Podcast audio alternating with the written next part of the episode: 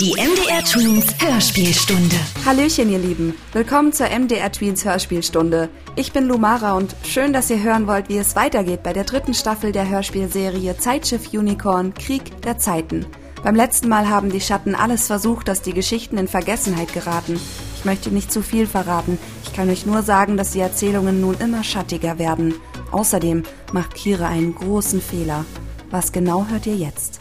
Kapitel 6 Schattenkapitel. Sobald wir fuhren, öffnete Kire in seinem Schrankhaus den Proviantsack. Frisches Brot, Gänseschmalz, Äpfel von Kires Winterapfelbaum Janosch und Dinkelplätzchen von Weihnachten. Auch wenn er sich bald nicht mehr an all das erinnern sollte, blieben ihm die Gerüche seiner Kindheit tief im Herzen erhalten. Glaub mir. Wenn du das sagst, Schiff. Im Sack waren auch ein Fläschchen selbstgemachtes Seifenblasenwasser sowie eine Kerze und Streichhölzer, versteckt unter einem zerknautschten Hut mit Gänsefeder dran. Ja was, auch ich kann ein bisschen zaubern.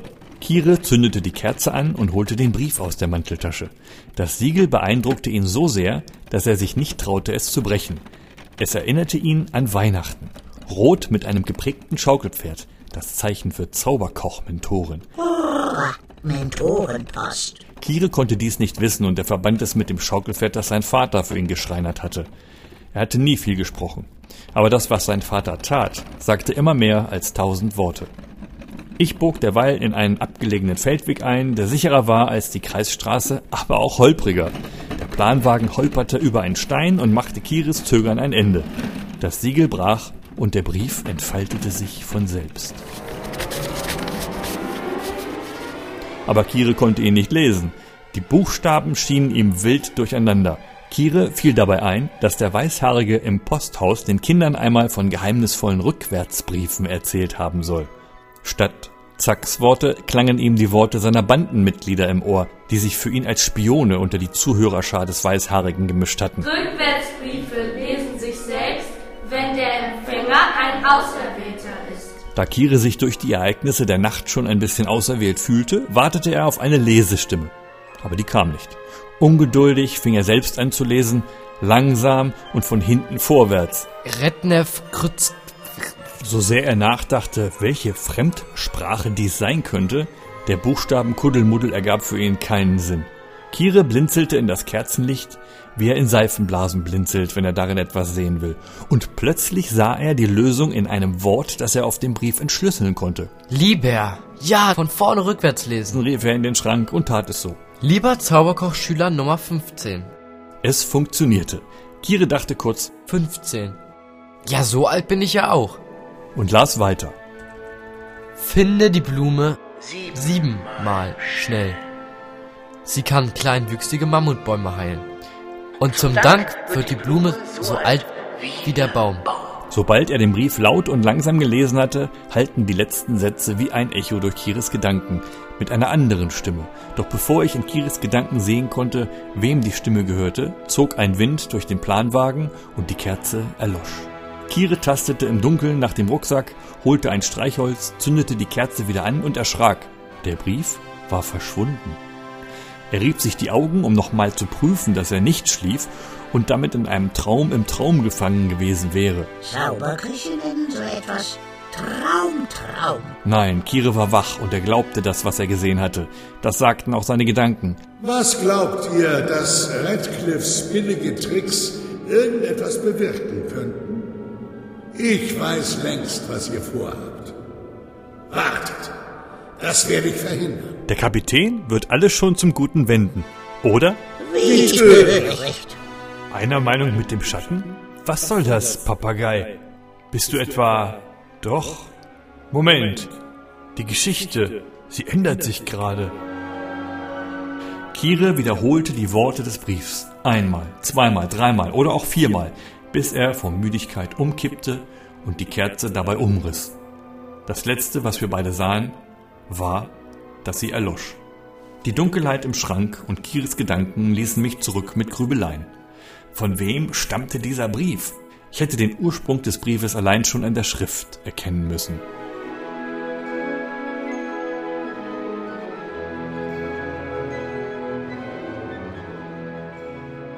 Der Weg an die Ostsee schien wie eine endlose Nacht.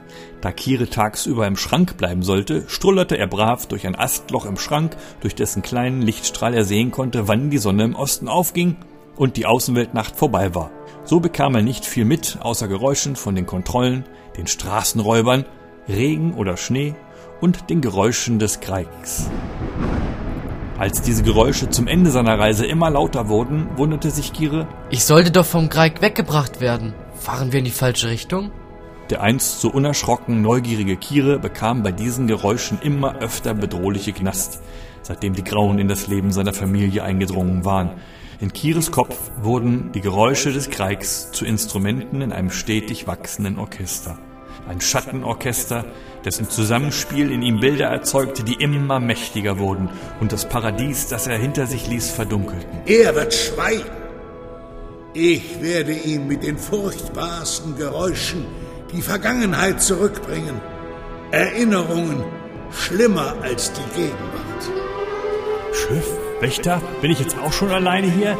Mach doch mal was mit diesem Schatten. Der nimmt mir schon die Freiheit zum Erzählen. Ja, das weiß ich auch. Zauberkochregel 1.1. Freiheit entsteht in deinen Gedanken. Sind derer zu viele? Blende sie einfach aus mit einem Gedanken an etwas blendend Schönes. Ja, in einem guten Gedanken steckt auch immer ein Danke. Winnie. Also erzähl weiter. Als könnte er sich seine Heimat Nogga, das nur noch wenige Mühlental nannten, mit einem Dinkelplätzchen seiner Mutter bewahren, steckte er das letzte von ihnen in seine Manteltasche und dachte an sein Vaterland.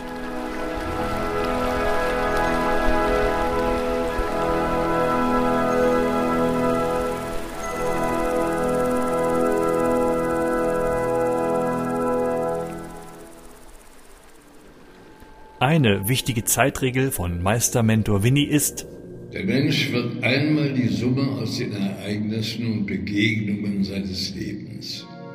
Manchmal auch zweimal oder dreimal. So ist das zumindest bei Erzählern. Und so war es auch bei mir. Es war der letzte Tag im bisherigen Leben des neuen Auserwählten und auch das Ende meines ersten Lebens. Hinter mir lag kritiklose Pflichterfüllung gegenüber der Gilde, vor mir lag das Versprechen, das ich Erika gegeben hatte, und eine Freundschaft zu ihrem Sohn Kire, der unsere achtköpfige Besatzung einmal oder auch zweimal zusammenbringen sollte. Irgendwann mischte sich ein für Kire fremdes Geräusch in den Rhythmus der eisenbeschlagenen Wagenräder, die mittlerweile über schneebedecktes Kopfsteinpflaster knirschten. Kire wurde geweckt vom Ruf der Freiheit. Und dieser kam vom Schiffshorn des beeindruckendsten Passagierdampfers seiner Zeit. Die Menschen hatten ihm liebevoll den Namen Freiheit gegeben.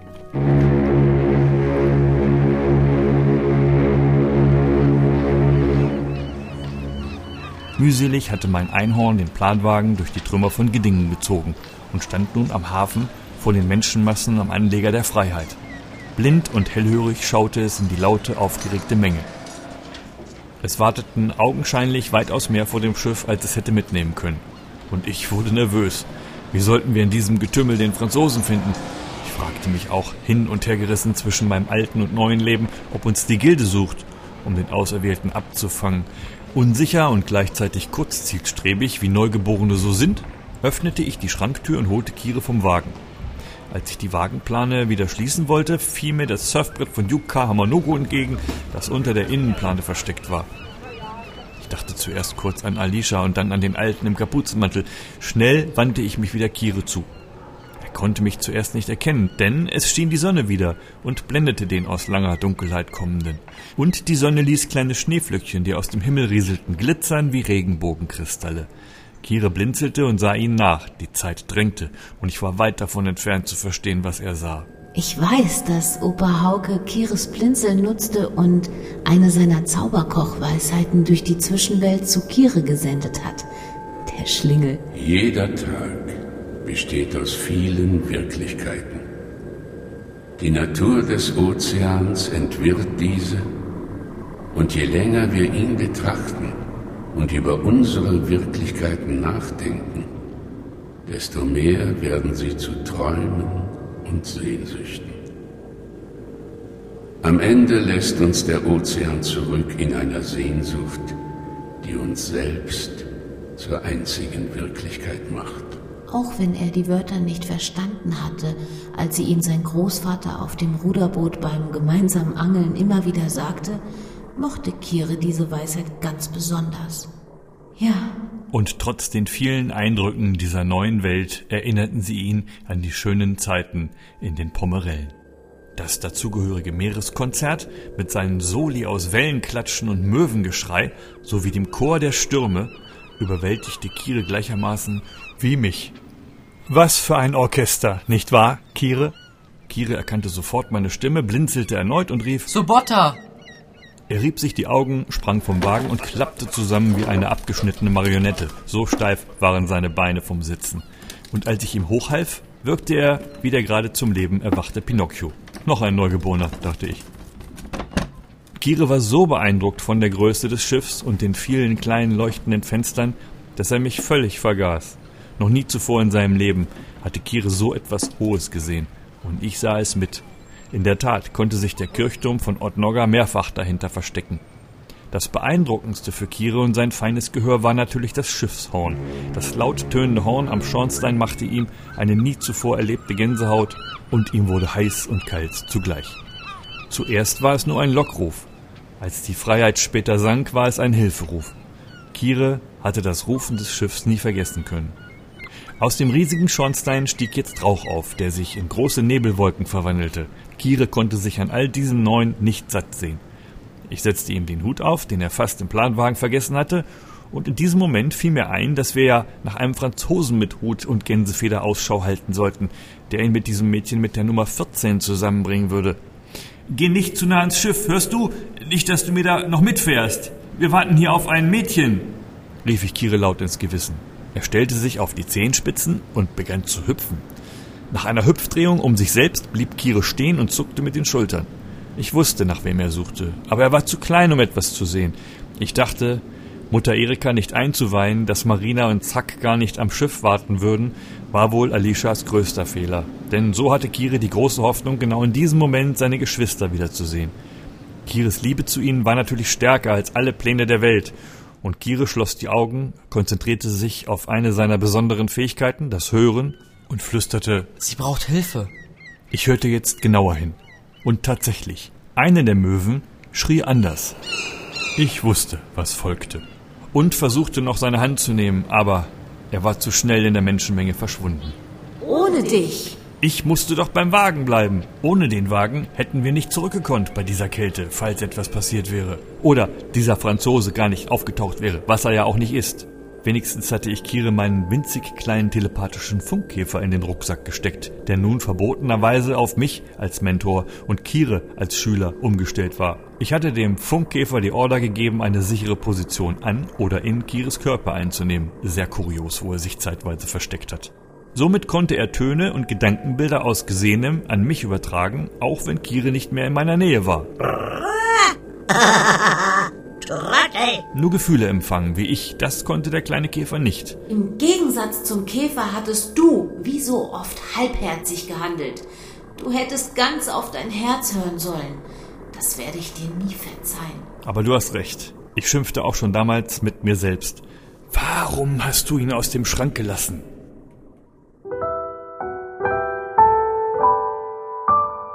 Kire folgte inzwischen dem Rufen der Möwe, ging in die Knie und tauchte auf allen Vieren vollends in einen Wanderwald voller Beine.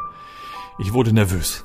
Die Gefahr aber, dass er von all den Füßen zertreten werden könnte, betraf eher das Wesen, welches er suchte. Kire krabbelte durch den Schneematsch und suchte fieberhaft nach dem um Hilfe schreienden Tier, bis er es fand. Ich sah mit seinen Augen, wie der zierliche Junge mit aller Kraft die bedrohlichsten Beine wegschob und sich wie eine schützende Brücke über die Möwe beugte. Er nahm sie vorsichtig in beide Hände und stand auf. Kire entwickelte in diesem Augenblick eine unglaubliche Kraft gegen die drängelnden, schweren und rücksichtslosen Erwachsenen um ihn herum. Er entfaltete die Flügel der Möwe, die sich dies ohne weiteres Geschrei gefallen ließ, und hauchte leise Engelsflügel. Es schien nichts gebrochen. Kire hob die Möwe über seinen Kopf und dachte laut Flieg, Möwe, flieg!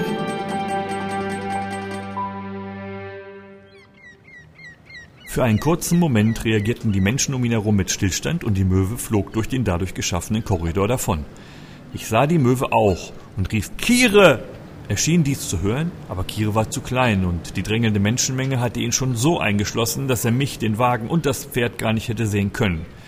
Ich entschloss mich zu handeln, gab meinen Einhorn den Befehl, mit keinem anderen mitzugehen, auch wenn der Wagen geklaut würde, und lief los, um Kire zu suchen. Kurze Zeit später musste wohl, nach eigenen Angaben, der Franzose den Wagen erreicht haben, fand uns aber nicht mehr. Merde! Der Funkkäfer übertrug, dass Kire plötzlich zwei Hände hochhoben, und Kire nutzte die Gelegenheit, um sich umzuschauen. Doch Kire blickte nicht in die Weite, sondern suchte weiter unten, unter den unzähligen Menschen, nach Marina und Zack. Viel zu schnell stellten ihn die Hände zurück auf den Boden und schoben ihn in eine Reihe von Kindern, die auch alle Hüte mit Federn dran trugen, wie er. Was er von den Händen beim Absetzen gesehen hatte und im Gedächtnis blieb, war ein grüner Siegelring mit dem Einhornwappen der Gilde. Kire! rief uns eine bekannte Stimme, die alles noch viel schlimmer machte. Kire hüpfte wieder und sah mitten im Gewimmel vor ihm Elsbeth in der Reihe. Kire stellte sich auf die Zehenspitzen und Elsbeth rief weiter. Du fährst auch mit? Kire rief zurück. Was machst du denn hier? Und wo ist Marina? Wir wurden überfallen von dem Bilderer aus dem Wald. Erinnerst du dich? Kire erschrak. Ich auch. Elsbeth fuhr fort und hüpfte dabei, um Kire zu sehen. Er hat uns entführt und hierher gebracht zum Schiff und uns einen Platz auf der Freiheit geschenkt. Komisch, oder? Kire hüpfte ebenfalls weiter. Oder auch hier? Und Marina? Jemand nahm seine Hand, zog ihn zu sich und stempelte das Einhornwappen auf seinen Handballen. Elsbeth wurde leiser. Kire strengte sein Supergehör an und vernahm noch, wie Elsbeth sagte, Aber Marina hat äh, mitgenommen. Im selben Moment hängte man Kire ein Pappschild mit der Nummer 15 um und streifte seine Ohren dabei, was den Hörkontakt zu Elsbeth abbrechen ließ. Kire war offensichtlich schon in den Händen der Gilde und Marina von einem schwarz Uniformierten entführt worden, der schon in Odnogga nach Alicia gesucht und deshalb Marina sicher als Geisel genommen hatte, um an Alicia heranzukommen. Das war alles eine Katastrophe. Ich lief wie um mein eigenes Leben und tauchte in die Menschenmenge. Während ich mich mit aller Kraft durchdrängelte und verzweifelt nach Kire suchte, begann es auch noch zu schneien. Ich schloss die Augen, um zu sehen, was er sah und ihn so besser finden zu können. Ein Mädchen mit der Nummer 14 um den Hals, das vor ihm in der Reihe stand, stupste Kire an, lächelte und summte eine lieblich klingende Melodie.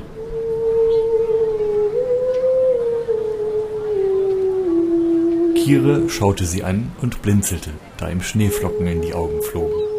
Nun sah er es, das Mädchen, was wir finden sollten, wie durch ein Kaleidoskop mit Regenbogenkristallen.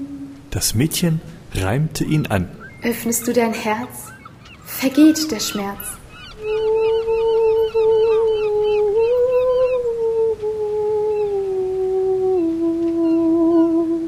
Er antwortete mit der stärksten Fähigkeit, die er hatte.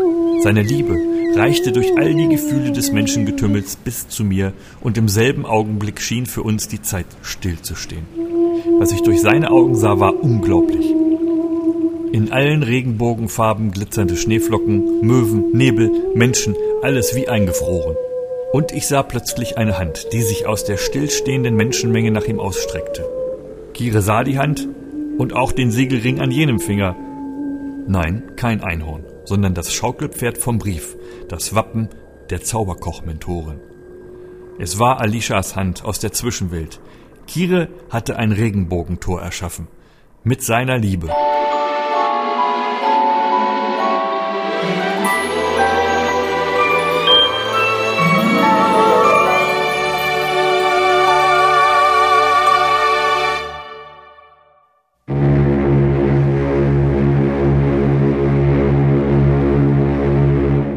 Laute Horn der Freiheit lenkte Kire ab und setzte damit den schwarzen Dampf und den Rest der Außenwelt wieder in Bewegung. Die Hand verschwand. Kire war von alledem völlig durcheinander. Und er tat das, was er in überfordernden Situationen immer tut. Schweigen. Wie in Trance wurde er mit den anderen Kindern in der Reihe über eine Stahltreppe zum Seiteneingang des Schiffes geschoben. Dort stand ein Grauer in einem olivgrünen offenen Mantel. Kein Soldatenmantel, ein Jagdmantel. Radex Jagdmantel. Kire sah sofort, dass auch er einen Siegelring an seinem Finger hatte. Allerdings einen roten, und er passte genau zum Stempel. Ich ahnte, dass es der abgestürzte Major war und bekam Panik. Das ist der Zeitwächter, rief ich verzweifelt und errang die Aufmerksamkeit der mich einklemmenden Menschenmasse. Ich nutzte dies und brüllte, ich muss zum Schiff, mein Junge ist am Eingang, der darf da nicht rauf. Viele um mich herum begannen hysterisch zu lachen und schimpften verbittert wie eine Frau, die zwei Kinder an der Hand hatte. Soll doch froh sein, wenn er mitkommt. Dann kriegt er wenigstens was zu essen. Sie nahm eins der Kinder auf den Arm und ich sah, wie dünn es bekleidet war. Wenn uns keine Kugel trifft, besorgt der Hunger schon den Rest. Oder wir erfrieren einfach. Ich schaute sie an. Ich habe schon 60 Kinder verloren. Guck nicht so entgeistert. Ich schloss die Augen und sah mit ihren, wo sie war. In ihrem Klassenraum. Sie war eine Lehrerin. Das sind die letzten beiden aus meiner Klasse. Die anderen kamen einfach nicht mehr zum Unterricht. Ich dachte spontan an Kire und hielt die Augen weiter geschlossen. Kire stemmte sich inzwischen weinend gegen den Strom. Das Mädchen mit der Nummer 14, auf das er geschoben wurde, nahm seine Hand und ihn damit in eine Zukunft, die ich hätte verhindern sollen. Es lief alles schief. Ich dachte an meine Ausgangsaufgabe und bedauerte, dass mir Winnie nicht mehr mit einem Rad helfen konnte, da er vom Funkkäfer abgekoppelt war. Mein eigentlicher Auserwählter war verschwunden und schlimmer noch, der, den ich vor der Auswahl schützen wollte, ging an Bord eines Schiffs, das offensichtlich Auserwählte sammelte. Und auf das er auf keinen Fall gehen sollte. Mein Entschluss stand fest. Ich musste mitfahren. Eine Hand drängte mich und meine Gedanken zurück. Halt, wir kennen uns doch. Allein seine Stimme zwang mich zum Antworten. Ja, aus dem Wald von Odnogga. Du bist der mit dem Hund. Naja, war ja nicht mein Hund. Wo ist diese Hexe? Ich habe da was für sie. Dieser Matrose stand mir alles andere als nah, und so kam ich nicht in seine Gedanken und war verblüfft. Gehörte er wirklich der Gilde an? Seine Aussagen und vor allem die Betonung des Wortes Hexe, das eigentlich ein gutes Wort war in unseren Reihen, also nichts anderes bedeutete als weiblicher Zauberer, diese Betonung machte seine Worte schon recht schattig. Sie ist wenigstens eine von acht. Flint. Der Matrose ließ mich los und ich fragte ihn verzweifelt, ob er mir helfen könne, Kire und seine Geschwister zu finden, bevor das Schiff ablegt. Doch auch er konnte oder wollte mir in meiner Verzweiflung nicht helfen. Hab Wichtigeres zu tun, da an Bord. Und ging. Er klang auch schattig. War dieser als Matrose verkleidete, den ich schon im Wanderwald und in Kires Wohnzimmer gesehen hatte, kein Sucher der Grauen, sondern ein Gildenmitglied?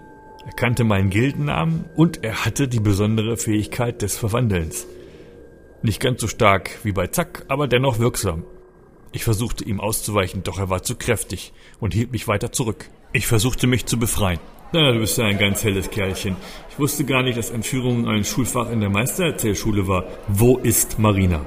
Der falsche Matrose stieß mich um und verschwand flink wie ein Wiesel in der Menschenmenge. Hände, Füße, Koffer, Taschen und Säcke drückten mich wieder nach unten.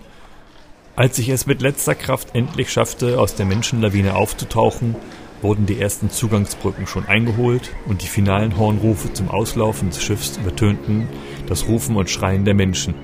Einige verabschiedeten sich einfach von ihren Angehörigen, andere schrien um ihr Leben, weil sie nicht mehr an Bord gelassen wurden. Auch Elsbeth hatte es nicht geschafft, denn ich hörte sie aus der Menge heraus und rief zurück: Elsbeth, wo bist du? Else, ich bin's, Sobotta, der Postbote aus Nordnorga. Ich nehme dich mit nach Hause. Doch das Schiffshorn übertönte alles. Auch mein Rufen. Wie viele war Elsbeth nicht an Bord gelassen worden, trotz Fahrkarte. Die Freiheit war überbucht. Ich versuchte Elses Gedanken zu erreichen, da sie mir im wahrsten Sinne nahe genug stand, schloss die Augen und sah, wie sich eine Schwester vom Roten Kreuz ihr annahm. Else war nun in guten Händen und ihre Überlebenschancen waren um 100 Prozent gestiegen. Die Kinderheime des Roten Kreuz waren noch Jahre später eine Fundgrube für die, die ihre Kinder im Krieg aus den Augen verloren hatten. Kinder der Nacht.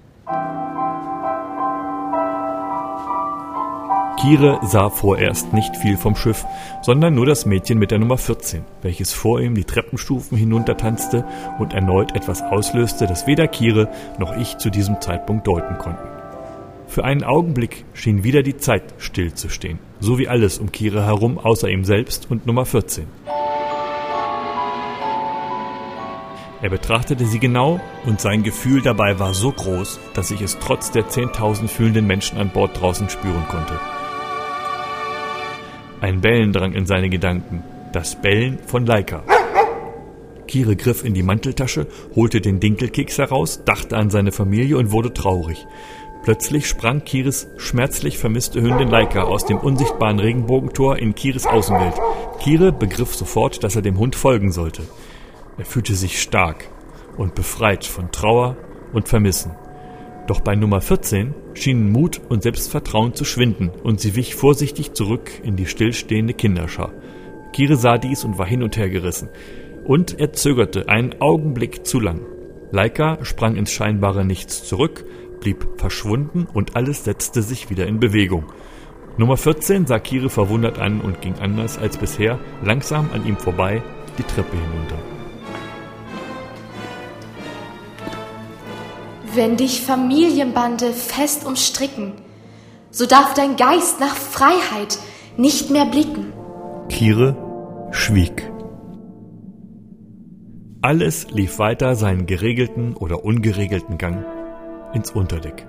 Dort angekommen, trafen sich alle in einem fensterlosen dunklen Raum.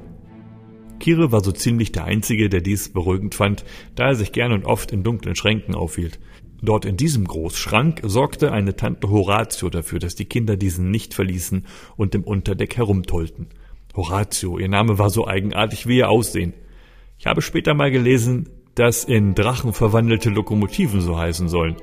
Diese Horatio trug einen Hut wie Kire und die anderen Kinder. Ihre aber war riesig und hatte viele wilde Federn, die in einem regenbogenfarbenen Hutband steckten. Sie sah so schön wild aus, dass Kire versuchte, immer in ihrer Nähe zu sein.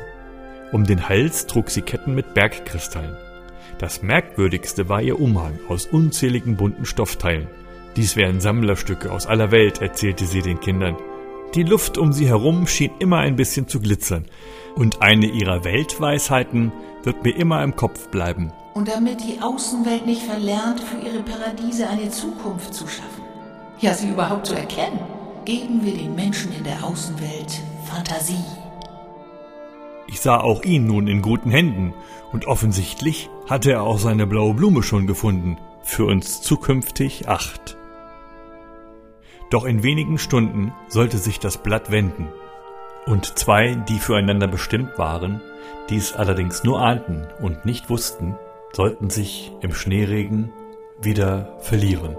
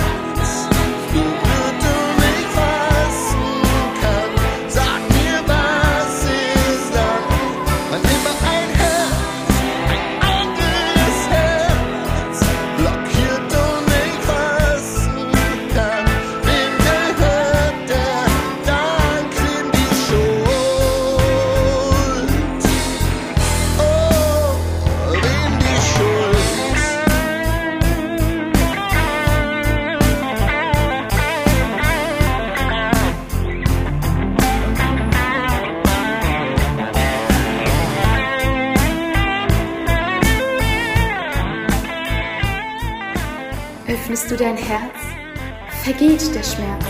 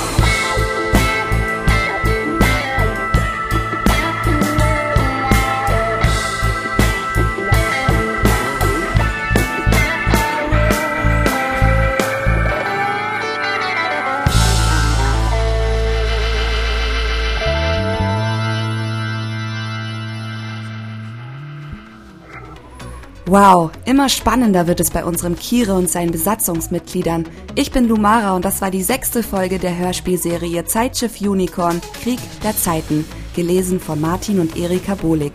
Denkt ihr, dass es Kire schafft zu flüchten? Und was ist mit seiner größten Fähigkeit, der Liebe? Wird sie stärker sein als die Schatten? Wir werden es hören in der nächsten MDR Tweens Hörspielstunde. MDR Tweens Hörspielstunde. Wir funken dazwischen.